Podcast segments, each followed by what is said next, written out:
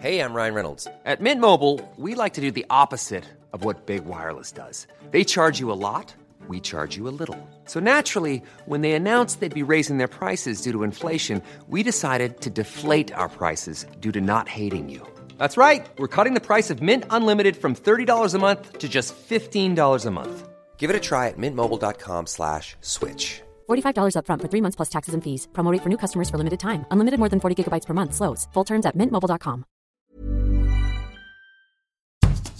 Bonjour et bienvenue dans Podcasting, le podcast quotidien d'actualité du Grand Sud-Ouest. Chaque jour, suivez-nous à la découverte de l'information régionale avec les journalistes des médias indépendants qui sont nos partenaires.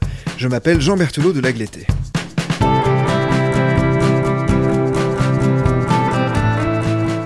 Nous rendons visite aujourd'hui à la revue Far West, visite de courtoisie normale, pas vraiment, plutôt paranormale, car l'article du jour s'appelle Chasse aux fantômes dans le Bordelais, et c'est vous qui en êtes l'auteur. Bonjour Vincent Bresson. Bonjour. Vincent, l'une des héroïnes de votre papier s'appelle Laetitia Duvinière-Billon.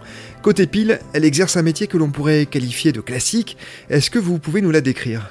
Oui, alors Laetitia, elle a 44 ans. Elle a deux enfants, un enfant de 15 ans, un enfant de 19 ans. Elle est responsable facturation euh, pour un grossiste près de Bordeaux. Donc, pour la décrire, euh, je dirais qu'elle a une certaine bonhomie. Quand je l'ai interrogée, ça s'est senti tout de suite qu'elle avait le lien social assez facile et euh, ça rend les choses de toute façon plus faciles pour, un journaliste. Et je dirais que ce qui la caractérise encore plus, c'est son euh, hyperactivité. Elle, euh, elle s'arrête jamais, ça se voit, ça se sent dans la manière dont elle parle et elle travaille. De toute façon, elle m'avait confié qu'elle travaillait entre 50 et 70 heures par semaine. Alors côté face, Laetitia a une activité, euh, elle aussi rémunérée, beaucoup moins courante. Elle est donc, ou c'est en tout cas ce qu'elle dit, chasseuse de fantômes. En quoi ça consiste exactement? Oui, parce que les, les, 50 heures et 70 heures de travail qu'elle insinuait, c'était aussi avec ce deuxième travail un peu, puisqu'il est, il est rémunéré.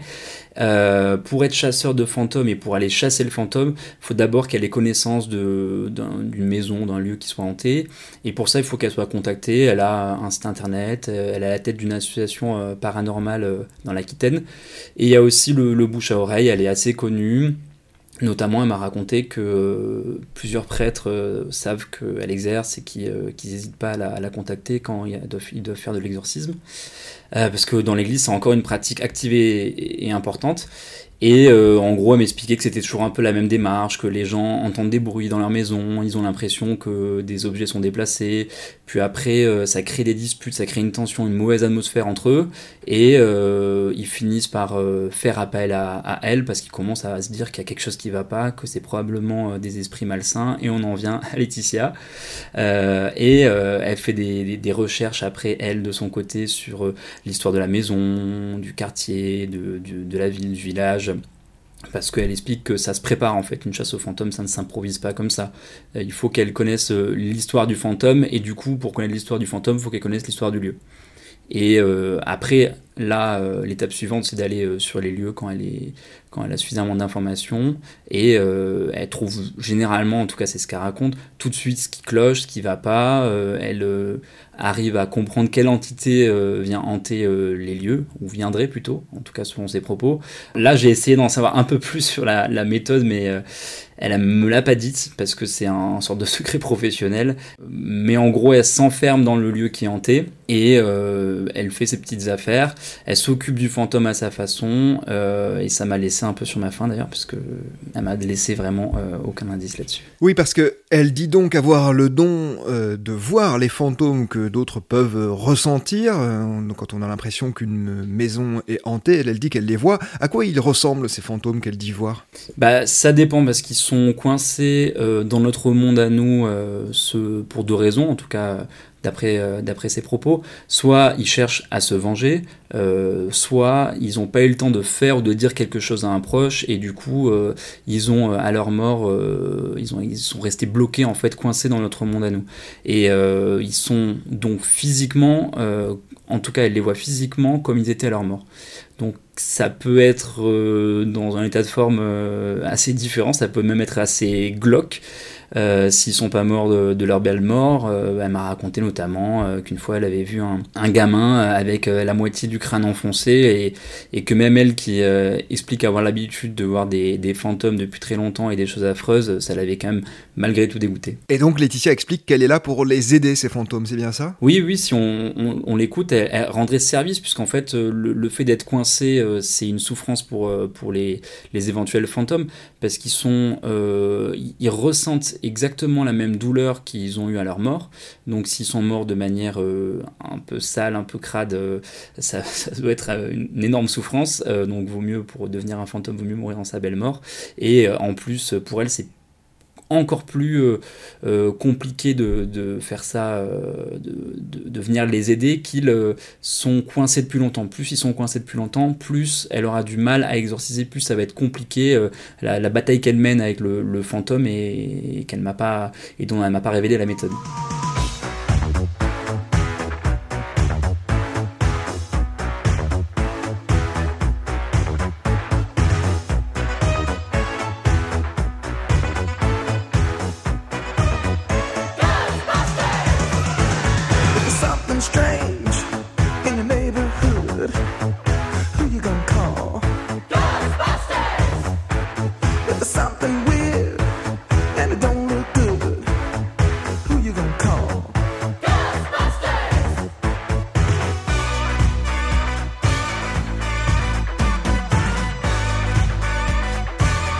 afraid of no gun.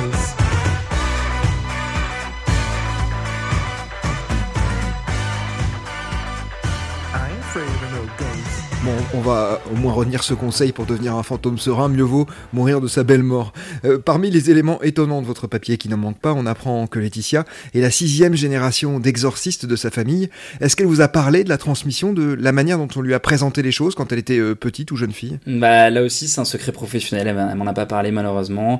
Euh, la seule chose que je sais, c'est qu'elle me dit, elle m'a dit évidemment que c'était transmis de génération en génération, qu'elle voudrait bien le, transmettre un jour à, ses enfants, mais qui sont encore un peu trop jeunes, elle sait pas encore s'ils ont aussi une appétence, et euh, surtout elle m'explique que c'est très énergivore, euh, donc là eux ils sont un peu jeunes, et elle qui a beaucoup d'énergie, euh, pour elle en tout cas il n'y a pas de problème, visiblement. Est-ce qu'elle a eu le sentiment sur le même sujet d'avoir le choix d'être à son tour chasseuse de fantômes, ou bien est-ce que c'est quelque chose qu'elle a été plus ou moins contrainte de faire par son histoire familiale? Je pense qu'elle doit avoir le, sentiment de devoir perpétuer une tradition, puisque c'est quand même la, la génération, que je pense qu'elle a, elle a entendu beaucoup d'histoires euh, sur ces sujets-là quand elle était euh, jeune, donc il y a aussi une certaine forme de, de devoir, mais en même temps elle est très imprégnée par ce qu'elle fait, elle a vraiment euh, l'impression de rendre un service aux gens, parce que ce sont des gens qui, qui, comme je l'expliquais tout à l'heure, ils sont en souffrance, ils, euh, ils ont l'impression que c'est hanté en tout cas, euh, et ils ont les portes qui claquent, ils, finissent même, d'après ses propos, par, euh, à force que ce soit hanté, à être très énervés l'un avec l'autre, ça crée des problèmes de couple, ça crée des,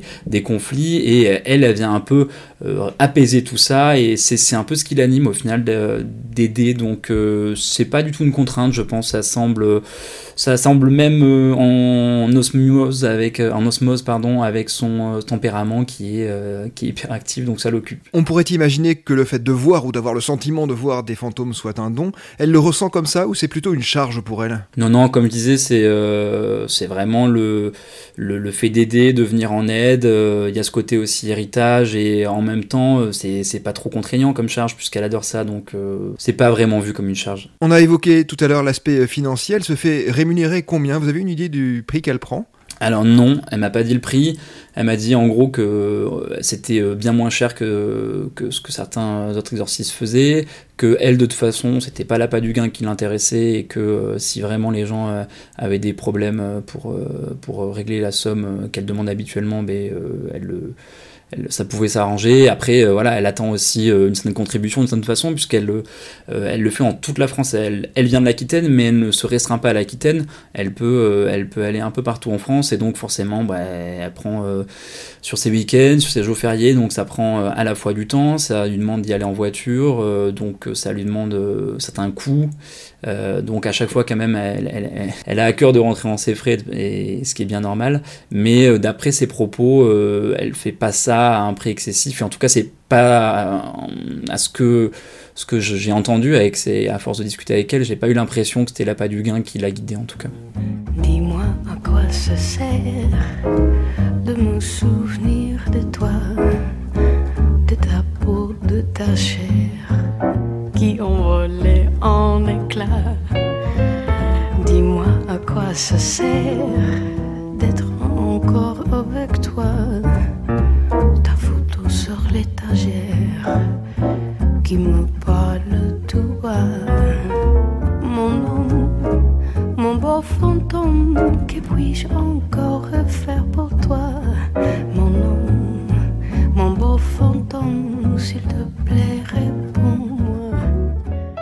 Un autre personnage apparaît dans votre article, il s'appelle Guillaume Durieux. Alors lui, il est paradoxal parce qu'il se présente également comme chasseur de fantômes, mais il paraît assez peu convaincu de leur existence. Oui, en fait, Guillaume, c'est un youtubeur euh, très célèbre, il a des centaines de milliers de followers. Et euh, au début, lui, euh, il m'expliquait que quand il était jeune, c'était un. Et puis même encore récemment, c'est un, un, grand consommateur de, de types de vidéos de, de chasseurs de fantômes. C'est même un peu un genre à part entière, surtout aux États-Unis. Il y a des émissions consacrées là-dessus. Et lui, euh, il adore les regarder. Et il était gamer sur le jeu Minecraft sur YouTube ça a commencé à le lasser de faire toujours des vidéos sur le même jeu, il voulait un peu se challenger, il s'est mis à, chasser le fantôme comme ça un peu euh, sur un coup de tête pour, pour essayer aussi de, de, de redonner du peps à, sa, à son travail de, de youtubeur. C'est vrai qu'effectivement ça paraît un peu paradoxal puisqu'il est, il est pas convaincu de leur existence, il est un peu déçu, mais il y a un moment, euh, il m'explique quand même que quand il s'est lancé, il, il avait envie d'y croire et qu'il il y croyait presque, mais euh, il s'est rendu compte qu'il n'y avait pas grand-chose à force de creuser. Il est même allé euh, au début jusqu'à, je crois que c'était 2014-2015, jusqu'à bidonner une de ses vidéos, ce qui lui a fait un, mauvais buzz puisque bah, effectivement euh, il était plus très crédible en tant que chasseur de fantômes puisque ça ça s'est vu qu'il avait bidonné. Ça a été un peu une expérience traumatisante. Il s'est mis à arrêter de faire des vidéos. Et puis en fait il est revenu cette chasse aux fantômes avec un côté plus rationaliste en fait plus il s'est mis à la zézétique en fait qui c'est une méthode pour faire la différence entre ce qui appartient à la science et ce qui euh, relève de la croyance et qui repose sur un discours très rationnel. Et ça lui a permis de, se renouveler dans son genre, la chasse aux fantômes, et euh, aussi de se questionner sur cette existence-là encore plus fort. Et depuis, vraiment, il est persuadé, euh, assez persuadé que ça n'existe pas. Les, les, doutes de départ sont, sont chassés, et, et, lui, il s'astreint à une méthode assez rigoureuse. Et pourtant, il continue de traiter du paranormal sur sa chaîne YouTube. Bah alors, il continue parce que c'est intéressant, il a envie d'y croire, et puis on sait jamais, c'est pas parce que euh, rien ne prouve que rien ne lui a prouvé pour l'instant que les fantômes existent, que ça sera pas le cas pour sa prochaine expérience. Ce qu'il fait souvent, c'est qu'il va dans des, euh, châteaux abandonnés, dits hantés, il y va avec sa, ses caméras, il y va euh, avec plein d'outils et, il challenge le truc. Il a envie vraiment de, de trouver. Donc c'est pas parce qu'il y croit pas vraiment que euh, ça le motive pas à continuer à faire du paranormal. Puis il voit que ça plaît aussi, donc euh, vu que c'est son gagne-pain, c'est normal aussi euh, de continuer là-dessus, puisqu'il a, un sacré succès. Et, je pense aussi qu'il est très marqué par sa, jeunesse. Hein. Il m'a expliqué que dans sa jeunesse, il avait l'impression d'avoir eu des expériences troublantes. qu'il a toujours pas réussi à expliquer. c'est une certaine façon une manière de, de, trouver une explication, qu'elle soit rationnelle ou paranormale, mais pour l'instant plutôt rationnelle à chaque fois.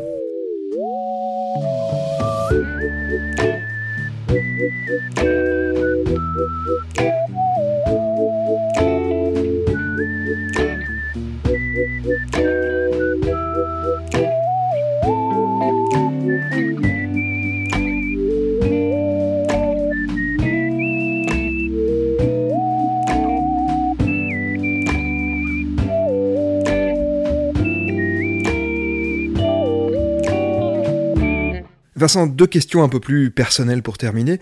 Quelle impression avez-vous eue en rencontrant Guillaume et surtout euh, Laetitia? Est-ce que Laetitia vous a paru sincère dans sa démarche? Ce qui était agréable, c'est que Laetitia, elle était, euh, j'avais l'impression qu'elle était très sincère, qu'elle, euh, vraiment, elle aidait, euh, comme je disais, qu'elle aide vraiment les gens. Et ça, c'est, c'est important parce que sur un sujet qui paraît farfelu, en tout cas à première vue, c'est hyper important d'avoir une personne en face qui y croit, qui a vraiment l'impression d'apporter quelque chose aux autres. Et je me suis rendu compte que finalement, il y avait aussi plusieurs façons de chasser le fantôme. Il y avait euh, euh, la façon de Laetitia, donc, euh, qui croit dur comme fer, ce qui n'empêche pas des fois d'ailleurs d'appliquer des... C'est un raisonnement, des méthodes, parce qu'elle chasse aussi avec une association qui s'appelle Aquitaine Paranormal Investigation, et avec cette euh, association, euh, elle, a un peu la même démarche des fois que Guillaume, elle challenge le truc, mais avec ce, biais qui est, le fait qu'elle y croit, euh, de toute façon, quoi qu'il arrive. Donc toutes les choses bizarres viendront, viendront un peu lui apporter de, l'eau à, à, son moulin. Et il y en a d'autres, un peu comme Guillaume, qui ont une position curieuse. C'est pas parce que rien ne prouve à l'heure actuelle que ça puisse rationnellement exister que en fait on peut pas avoir une démarche rigoureuse, qu'on peut pas se questionner, qu'on peut pas essayer d'y voir clair. Donc euh, je trouve ça aussi très attachant. Enfin l'un et l'autre sont très attachants parce que chacun à leur façon. Finalement cette chasse aux fantômes est devenue leur passion et je trouve ça génial d'avoir des, gens aussi passionnés euh, dans un monde où, où, la science est la réponse à tout. C'est bien d'avoir aussi des, passions un peu folles comme chasser le fantôme. ça vient un peu challenger aussi nos convictions, notre rationalité et j'ai passé un super moment à faire ce reportage. Vincent, quand on est journaliste, on s'interroge forcément sur euh, le sens du sujet que l'on va traiter, sur l'exposition des personnes aussi euh, dont on va parler. Euh, comment vous avez géré cela finalement? Est-ce que vous vous êtes posé des questions sur le fait peut-être de donner une exposition à des gens qui pourraient être dans une démarche pas forcément sincère? Je pense qu'il faut prendre ce genre de sujet avec des pincettes. J'ai l'habitude de le traiter pour Far West. Je fais déjà à côté euh, une série sur les, les gens qui sont passionnés d'ovnis et qui, euh, qui aussi chassent les ovnis. Et pour traiter bien ce sujet en tant que journaliste, je pense qu'il faut euh, prendre un peu la distance et surtout éviter le. Il y a deux écueils à éviter, c'est de trop, trop donner confiance sans mettre en perspective ses propos et de donner qu'une parole. Euh, ceux, qui croient en des théories qui peuvent paraître farfelues. Et en même temps, il y a l'inverse aussi, c'est qu'il faut éviter d'être très moqueur. Le problème de ces euh, passions-là, comme la chasse aux fantômes ou, la chasse aux ovnis, c'est qu'on vient souvent à, On arrive très facilement, parce que c'est plaisant euh, dans l'écriture, à, se moquer un peu d'eux. Sauf que euh, bah, euh, ils, ont, euh, ils ont leur schéma de pensée, mais il n'est pas plus ridicule qu'un autre, et ça serait, ça serait un peu facile de se moquer. Et ces gens-là, on sent qu'aussi, souvent, se méfient de, des journalistes. Bon, là, sur Laetitia, je suis quand même très très bien tombé, puisqu'elle est très bavarde. Mais sur le sujet des ovnis, ça m'est arrivé de tomber sur des gens très méfiants, vraiment, qui avaient l'impression que je venais directement me moquer d'eux, alors que c'est plus un intérêt, une très grande curiosité. Et je pense qu'ils ont euh, tout à fait le droit et le, en tout cas le, devoir d'un journaliste, c'est aussi de représenter ces gens-là, puisque euh, accumuler, si on, met euh, côte à côte les chasseurs de fantômes, les chasseurs d'ovnis, les gens qui croient en, l'astrologie, enfin, du coup, on se retrouve avec une proportion de la population qui est assez énorme. C'est le quotidien de beaucoup de, gens, c'est des, valeurs, des convictions que beaucoup de gens ont en eux et qui vivent au quotidien. Et je pense qu'il faut le respecter et que euh, le devoir du journaliste, c'est aussi de, de, rendre compte de tout ça. Merci beaucoup, Vincent Bresson, d'être venu au micro de podcasting. Je rappelle le titre de votre article, paru sur le site de la revue Far West, Chasse aux fantômes dans le Bordelais. C'est la fin de cet épisode de podcasting. Production Anne-Charlotte Delange, Juliette Chénion, Lisa Feignet, Mathilde Leuil et Marion Ruot. Iconographie Magali Marico, programmation musicale Gabriel Taïeb et réalisation Olivier Duval. Si vous aimez podcasting, le podcast quotidien d'actualité du Grand Sud-Ouest, n'hésitez pas à vous abonner, à liker et à partager nos publications. Retrouvez-nous chaque jour à 16h30 sur notre site et sur nos réseaux sociaux, ainsi que sur ceux des médias indépendants de la région qui sont nos partenaires. Retrouvez-nous aussi sur toutes les plateformes d'écoute, dont Spotify, Apple Podcast ou Google Podcast. Podcasting, l'actu dans la poche.